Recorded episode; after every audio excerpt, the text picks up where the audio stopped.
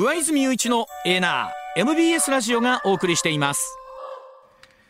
時刻まもなく6時27分になります。今朝の深掘りツッコミ解説は明治大学政治経済学部教授でいらっしゃいます飯田康之さんでございます。飯田さんおはようございます。おはようございます。どうぞよろしくお願いいたします。はいよろしくお願いいたします。飯田さん、えー、もうテレビラジオでご存知の方も多いと思いますが、はい、改めて1975年のお生まれでいらっしゃって、うん、東京大学、はい、東京大学の大学院を大変優秀な成績でご卒業されました、はい、あと、えー、駒澤大学明治大学で教鞭をお取りになりまして、うん、2022年から明治大学の教授になられているということで、はい、え今朝はあ経済のお話もちろん専門にお聞きをしていきたいと思うんですけど、ええ、あの飯田さんね我々の番組高橋さんとかよ、えー、須田さんにもご出演いただいてるんですが、ねはい、えっと、はいはい、例えば高橋さんとかとはむしろいろんなところでご一緒になったりするというのは？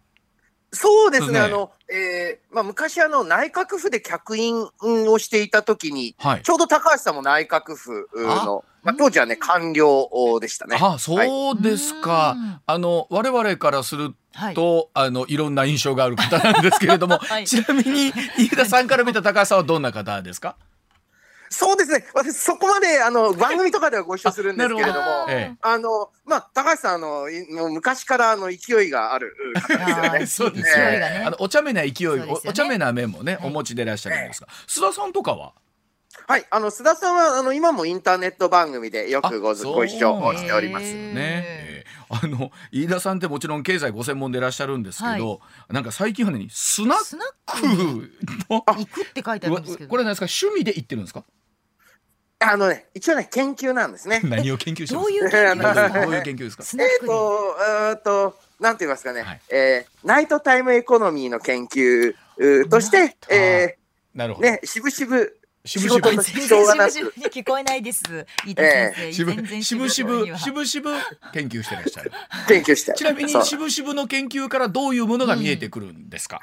そうですね。やはりですね、今だと目下の話題あの。えーまあ、東京もそうですし、各地で、うん、コロナ以降、だいぶ人の動き変わってきた感じなんですね。それは現実そうですよね、ね飲食店さんの動きとかね。うん、うん、いや、まあ、特にですね、えーまあ、二次会以降に使ってたタイプの店っていうのが、はいはい、かるな。結構ね、あの、一次会と言いますか、普通にあの食事をするレストランとかは、うん、もうコロナ前と同じかも、むしろ前よりいいと。うん、でもですね、えー、例えば食事をする店でも、うん、10時にはなんかガラガラになっちゃうと。なるほどね。でも、やっぱちょっと帰るのは早くなるんですかね。そう、あとはですね、それこそ銀座とか赤坂とかでもですね、あの本当に終電みたいな時間に人がいなくなり始めると。はあ、だからタクシー乗るま飲んでまで飲もうという人が少なくなってる。うん、そうあとはなんとなく全体的にみんな生活時間が早め早めになってきてるんですよね。えそうですよね。あの実際にまあその時間帯ってまだぶっちゃけなんです。財布の紐も緩なるというか木も大きくなるから、はいはいね、まあいくら使ったのか分かんなくなってくる。ですよね。だんだん。それが良くも悪くも経済回してた頃ってのありますもんね。そうですね。なるほど。あ、それということでしっかりと研究の対象になってらっしゃるということが。あ、そうそうそう。わかりました。ではあ今日あ7時過ぎまでよろしくお願いしたいと思いますが、まずはよろしくお願いいたします。こちらからでございます。さあ日銀がイールドカーブコントロール長期金利の上限0.5%から 1%, 1に引き上げました。さあ今日はこの YCC って何というお話でございます。さあ日銀27日と28日の金利操作の運用を見直しまして長期金利の上昇これまでの0.5%程度から事実上1%まで容認する方針を示しました、はい、上田総裁会合後の記者会見で政策の正常化へ歩み出す動きではなくイールドカーブコントロールの持続性を高める動きとした上で2%の物価安定目標に対して到達できる確率を高めようという措置と説明しました。さあ今ここに出てくる Y ECC イールドカーブコントロールとは一体何ぞやとい。うところ、今日は飯田さんにお聞きをしたいと思いますけれども、まあ、飯田さんねこの手のこの経済金融の話で出てくると、必ずこの日銀イールドカーブコントロールと出てきてですねふわっと知ってるけどちゃんと分かってないという方もきっと多いと思うんですが、まずは、一丁目一番地ではないですがまずは日銀日本銀行というところの役割、ね、何をしているところからというところがちょっとお聞きしたいなと思うんですけど。まあ、日本銀行は、うん、あよくね、銀行の銀行とか、はい、政府の銀行というふうに言われるんですけれども、はい、これ日銀というのはあものすごく狭い意味で言うと、うん、銀行から国債を買ったり、うん、銀行に国債を売ったりすることによって、はい、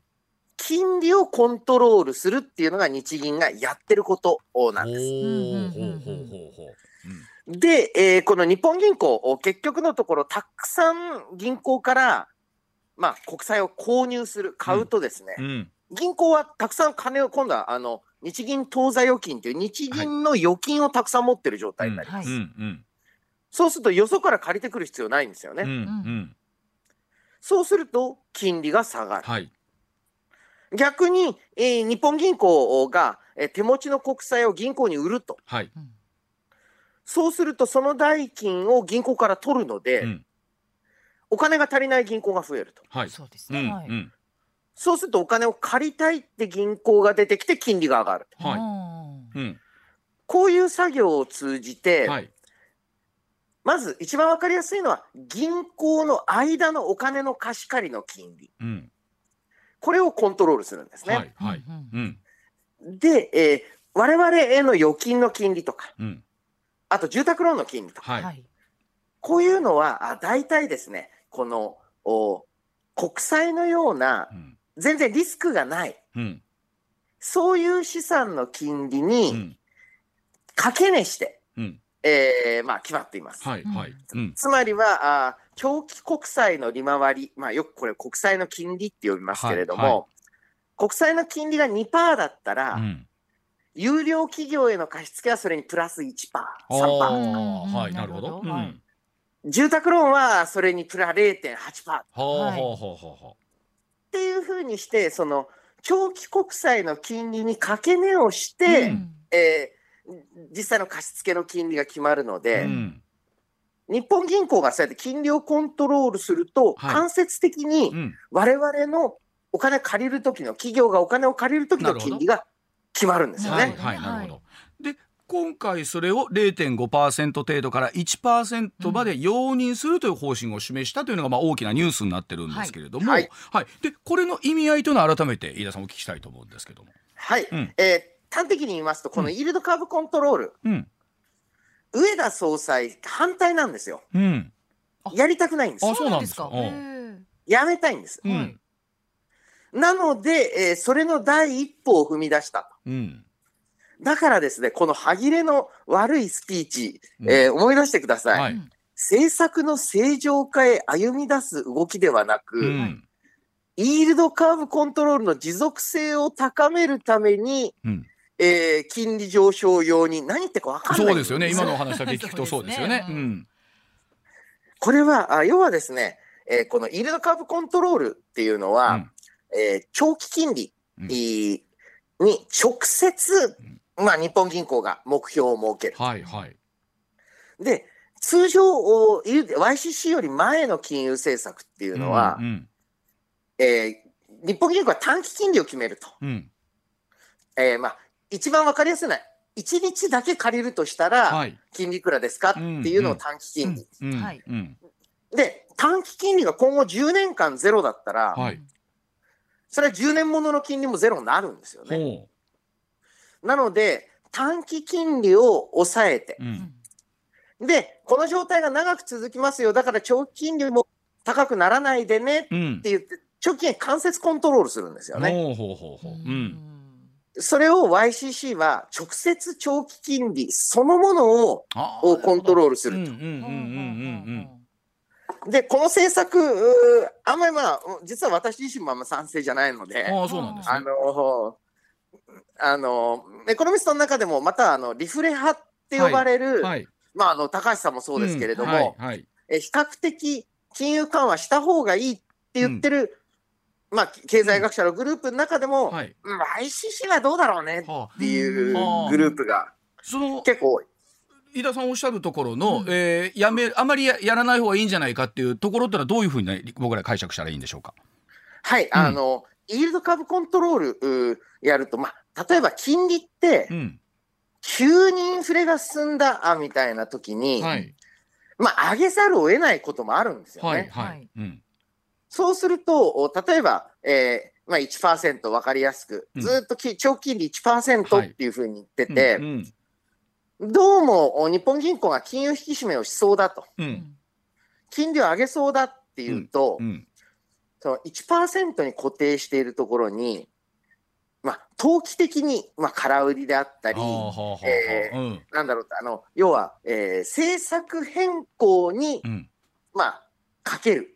というタイプの投機を呼び込みやすくなるんですよ。はいはい、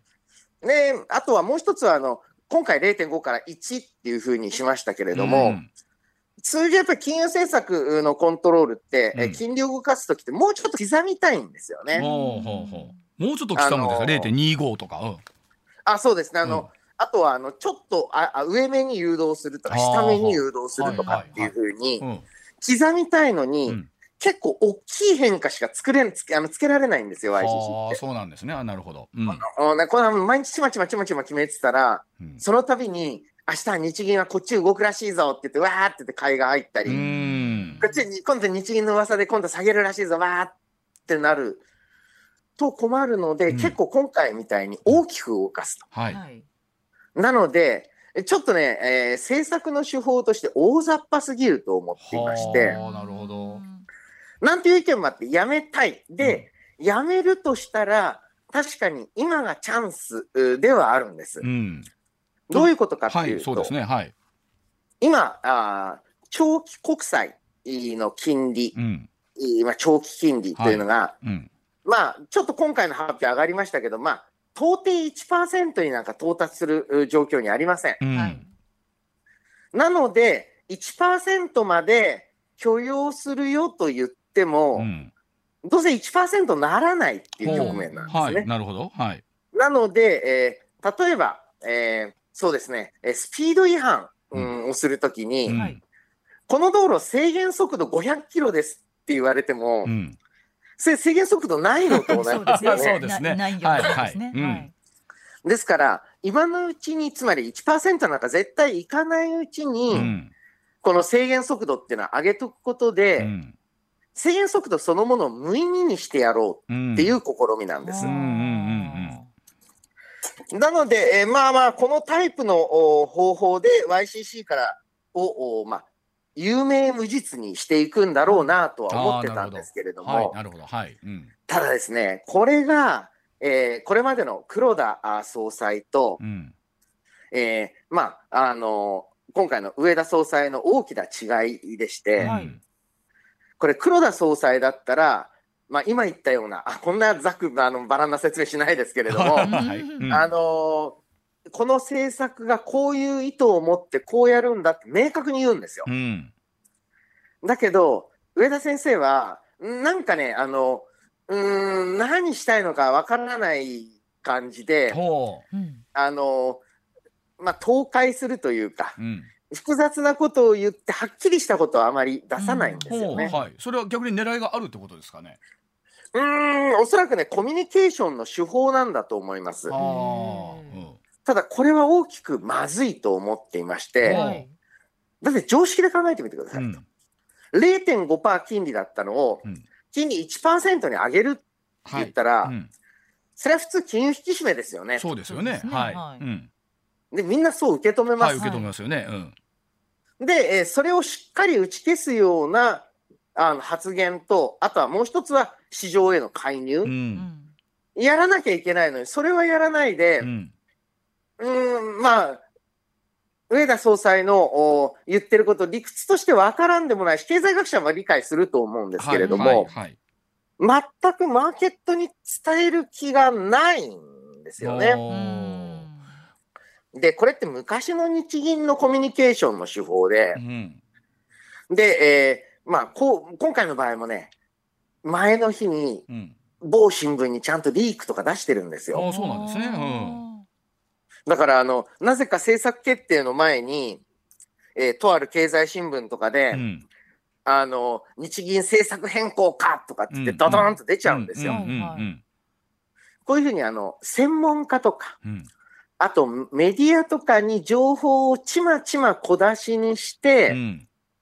うん、で、えうん、そのメディアを通じて、これはこういうことなんですよって言わせて、うん、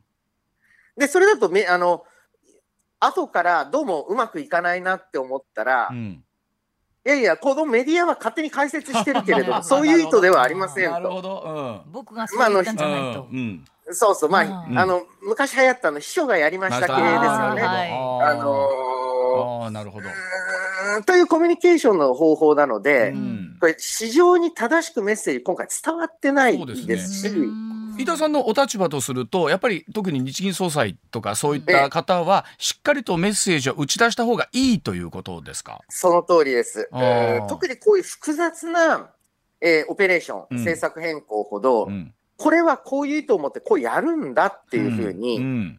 言わないといけないのが、なんかその小出しにメディアといいますかあの新聞に、リークを出して、うん、その新聞の解説を通じてとかっていうのは、うん、これね、昔は通じたと思います。はい、はい、なるほど。うん、要は情報とか解説っていうのは、新聞でしか、うんうん、まあ新聞っていうか、まあ要はあの、マスコミでしか出てこなかったわけです。はい、うん、うん、はい。その時代だったら、はい、あこのリークとコントロールの方法できたと思うんですが、うんうんうんここ10年でもう無理になったんじゃないんですかね。ああ、まあいろんなメディアも出てきましたからね。うん、そうですね。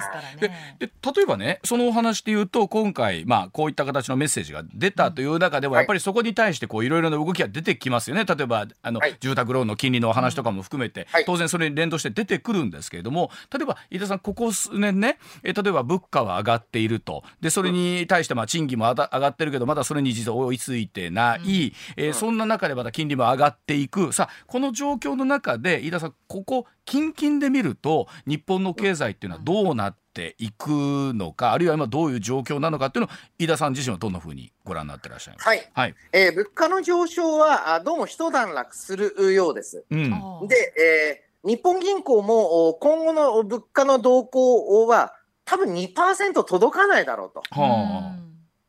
1%台後半ぐらいのインフレ率で推移するんじゃないか。うん、だからこそ、金利上げる必要なんてないんですよ。うん、で、えー、YCC をやめたいのであれば、うん、YCC の、まあ、制限速度、ギリギリいっぱいっていうの、それはどんどん上げてきますよ。はい。うん、つまりは、車でいうと、制限速度をどんどん上げて、制限速度を無意味化する一方で、うんしっかりスピードは落としていく、うん、というか、うん、えー、経済でいうと金利はしっかり低く抑えていかなきゃいけない。だからこの YCC やめるからこそ、はい、日銀はもうしっかりと、まあ、買いオペって言いますけれども、はいはい、えー、国債の利回り金利を低く抑えるっていう取引をして、うん、ああ、これは別に引き締めじゃないんだと。はい単にこの YCC っていう仕組みをちょっとやめようっていう話をしてるだけなんだと、うん、思わせなきゃいけないのにそういうこともしないのでやっぱりあのちょっと直近で上がってると。でそうするとこれから住宅ローンもそうですしもう一つは、えー、コロナ関連の特例融資。はい。うん、これあの借り換えたり一般の融資に切り替わるというタイミングが今後続々やってくるんですね。はいはい。うんその中で金利高くなっちゃったら、うん、今度ちょっと中小零細企業、いわゆる銀行融資で資金繰りしているところは、うん、とんでもなく苦しくなるわけです。でね。あの一方で例えばねアメリカとかで見るともう、えーと、4月の25、26先週ですけれどもさらに0.25%の利上げをしていたということで、うん、1年4か月で5.25上がってるってかなりの、えー、率だと思うんですけれども、はい、アメリカなんかそのあたりどうかなりの勢いでこう上げてってる感じがあってもうここまでもうここまでと思ったらまだ上がっていくみたいなとこありますよね。はいそうですね、年内あと1回なのか2回なのか、利上げがというところなのは、はい、アメリカの場合、うん、物価も大きな割合で上がっていますので、ね。えそうすると、それこそですね、金借りて5%利子がついたとしても、うん、物を買って置いといて在庫しとけば、うん、5%以上値上がりするんだったら、それ金利の負担ないのと同じですよね。はい。うんうん、なので、えー、物価があそこまでアメリカぐらいまでぐいぐい上がってる状態では、うん、これ実質利子率という言い方をしますけれども、はいはいはい、あの、額面の利子率から物価上昇率を引いた値で言うと、うん、アメリカって低金利なんですよね。はあ、そうなんですね。そうです。つまりは、えー、こう考えればいいんです。はい、1億借りて、はい、えー、金塊買って、はい、1年後にその金を売ったときに、うん。うん、利払いをしても手元にお金が残るっていうときは、はい、これあの、実質上金利はマイナスだったってことなんです。はあ。ちょっと複雑になってきてますけど、はい、そうなんです。はい、要は、金借りて、物買って、倉庫ぶっ込んどいて、うん、えー、待つと、待つと。お1年前より高く売れる。売れる。はい、はい、そうですね。それで金利も払って、さらに儲けも出ちゃう。はあ。どんどん物買えますね。うん。そうなんです。はい。そうするともっとままたあのもっとあの物価上がっていく、ね、上がっていくわけですよ。ああ、はい、なるほど。でその仕組みは正しいんですか？はい、えー、っと、アメリカの狙いとしては、はいうん、これを少し落ち着かせたい、つまりもっと金利を上げることで、うん、さらにもう、金借りてでも今手持ちに商品持っちゃった方がいいって状況は止めたいので、うんはい、えー、やっぱり金利を上げようとするんですよね。はいはい。うん。なんですけれども、日本の場合はそのレベルの物価上昇ではないので、はい、ですから、今だったら、この景気に、うん、鑑みて金利上げるような状況ではないっていうことですよね。あのこれどうなんですか？例えばよくね失われた30年とかといって、いろんな手を打ってきてもなかなか日本の経済成長がしていなくて、はい、なんならもう落ちてるぐらいじゃないかっていう状況なんですけど、なんとかそのどの手を打つのがいつも思うんですけども、あのいいんだろうなっていうのは我々わ、えー、からない中で考えるんですけど、飯田さんそのあたりはどうなんですか？はい、うん、これについては、うん、あアメリカで随分面白い研究があたくさんありまして、うん。ええ、日本は、えー、なんでこんなに財政の状況が悪化したか、うん、景気がいつまでも立ち直らないのか、はいうん、大きな理由は、効果が出始めるとやめるからだあなるほど。えー、つまりはですね、財政を出しましたと。はい、それで景気が良くなりましたと。うんうん、もうちょっとしたらちゃんと景気が良くなるってところでやめるんです。例えば消費税が上がるとか。そう。うん、で、金融緩和も、今回は黒田総裁、ずいぶん頑張りましたけれども、うん、2006年、うん、量的緩和の時とかも、うん、さあ、いよいよインフレ、えー、と正常な経済に戻るぞってところで、金利上げちゃうんです。はあ、それでいうと、今回はどうなんですか？そう。今回は非常に危ない、まさに、もうちょっとで経済が正常化するぞってところで、利上げ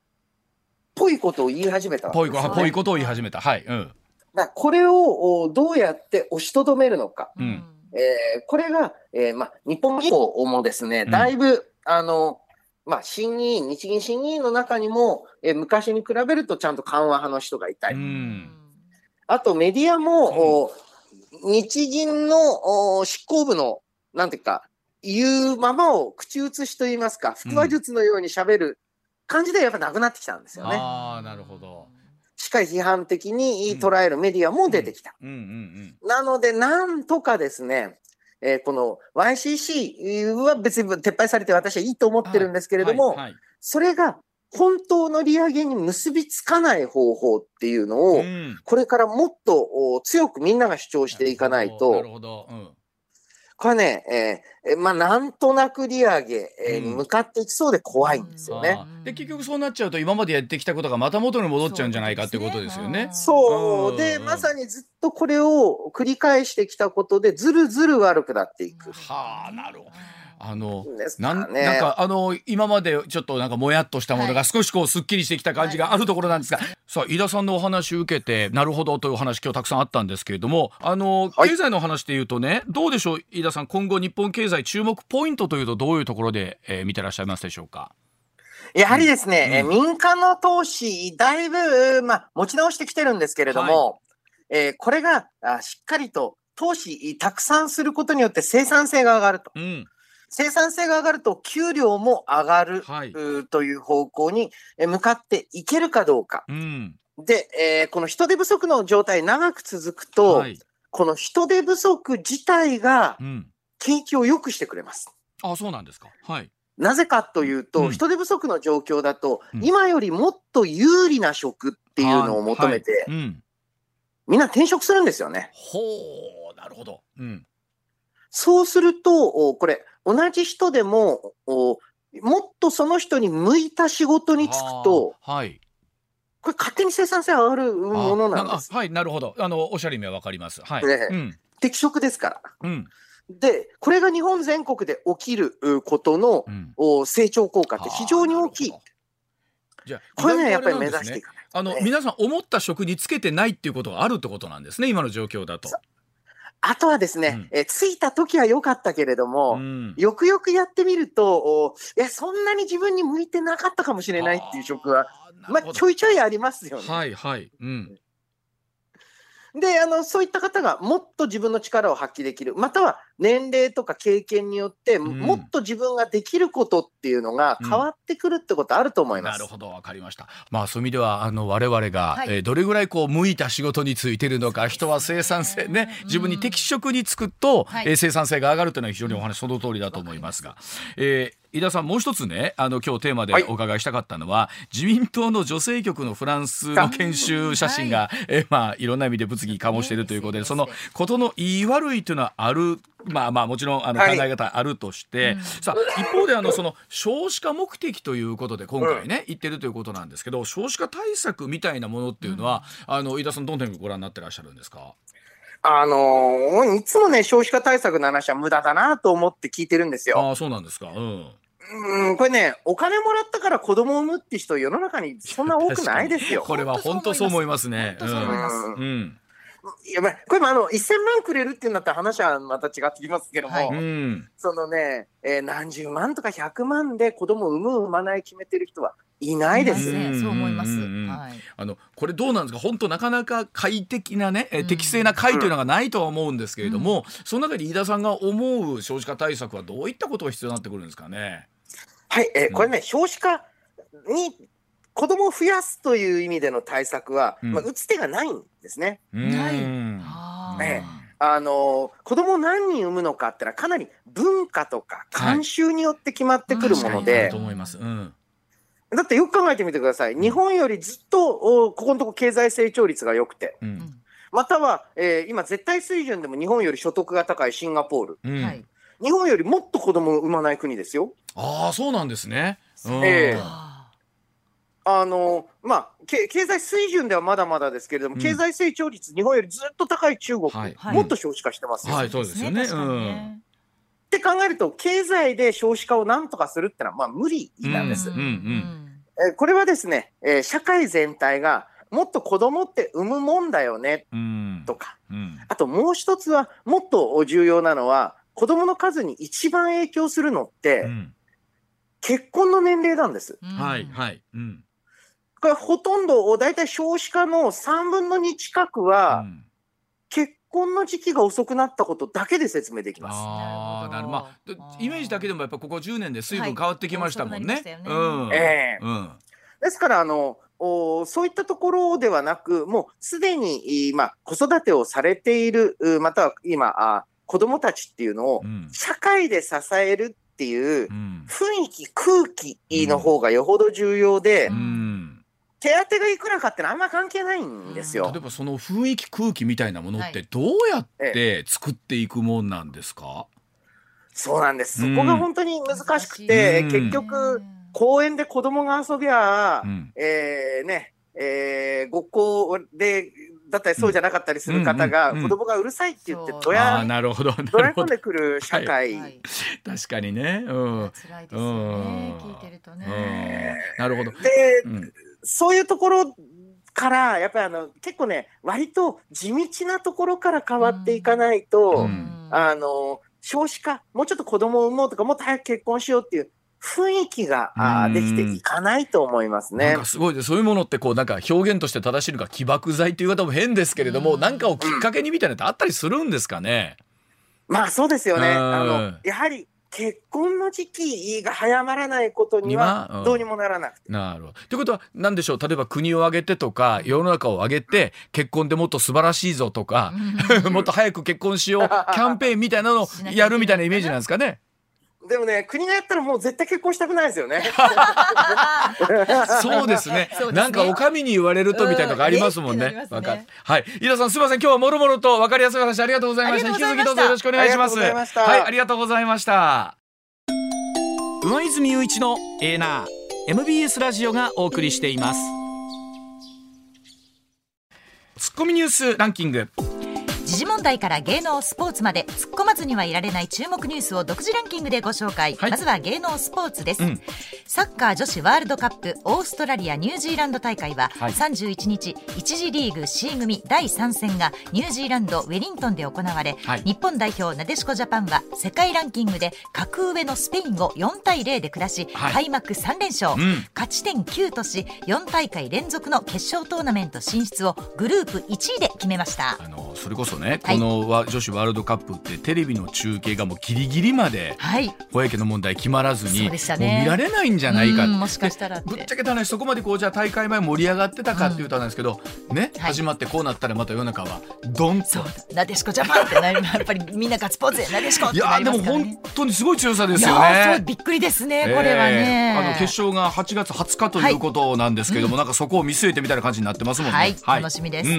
えそしてフェンシングの世界選手権最終日が日本時間の31日イタリア・ミラノで行われまして、はい、男子フルーレ団体で、日本は中国を45、35で下し、はい、金メダルに輝きました、ね、世界選手権での団体の金メダルは日本の男女を通じて初となる快挙です。あの2008年に太田裕樹さんが、北京オリンピックで銀メダルを取ったのがフルーレで、まあ、その時も快挙って言われたんですけど、そこ以降なんか日本のフェンシング、特にフェンシングってなんかすごいやっぱヨーロッパとかさそう,、ね、そういう競技のイメージあるじゃない。日本の文化にあんまり、ね、そうイメージなかったんですけども、ね、今やね日本ってすごい世界に誇る強豪校ですもんね、はい、すごいな。嬉しいことです、はいうん、ではニュースランキング参りましょう。まずは第5位です企業などで働く男性の育児休業の取得率は昨年度およそ17.13%と前の年に比べておよそ3.2ポイント増え過去最高になったことが厚生労働省の調査で分かりました。ただ政府は男性の育休取得率の目標を2025年までに 50%2030 年までには85%に引き上げるとしていてまだ目標までは大きな開きがある結果となりました。特にあのいろんなデータ出てますけど、はい、例えば大企業と言われるるとこと中小企業と言われているところのデータの差だったりとか、業種別とかを見てもまだまだその温度差が業界とかね、会社の規模によって変わってくるなってのあると思いますし、まあ、この政府が言う2030年、ね、今から7年後もう85%って基本的にもう全員が取ってるっていうイメージですからねほぼほぼね。そうですよね。果たしてそこまで届くのかどうか。でしょうか。では第4位です。両親の自殺を手助けしたとして自殺幇助の罪で起訴された歌舞伎俳優の市川猿之助被告が31日午後勾留されていた警察署から保釈されました。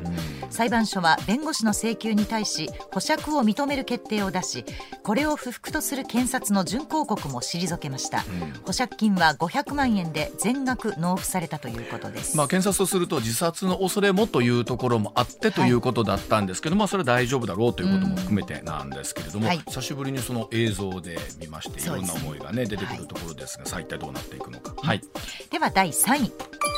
国内の製薬大手第一三共が開発した新型コロナウイルスのワクチンについて厚生労働省の専門家の部会は使用を認めることを了承しましたファイザーなどと同様のメッセンジャー RNA ワクチンで今後厚生労働省による手続きを経て国内の製薬会社の新型コロナのワクチンとして初めて正式に承認されることになります、うん、あの塩野義さんも今開発してらっしゃるんですけど、ね、まあこれ継続ということだそうなんですが、はい、まあ一つやっぱり海外からのワクチンということになるとお金の面も含めてねそれが海外にということになってくると、国内産ワクチンっていうのはまあ非常にね期待されているところがあるんですが、すね、まああとはこれに対する考え方みたいなのがね、はい、人それぞれずいぶんスタンスも変わってきてるところありますからね。そのものがね。ねはい、うん、続いて第2位です。ビッグモーターの保険金の不正請求問題で金融庁は31日ビッグモーターと保険代理店契約を結んでいた損害保険会社7社に対して保険業法に基づく報告徴求命令を出しました、うん、金融庁は不正に関する調査や自動車保険の契約者への対応について報告させ契約者保護の観点から問題がないか詳しく調べる方針です、まあ、今回の件ができてから、はい、その保険会社その代理店さんそして我々ユーザーとの関係というのは改めてこう見直されることになってきて、ね、さあこの仕組み自体ということになってくるのかもしれません、うん、今後はね、はいうん、では第1位です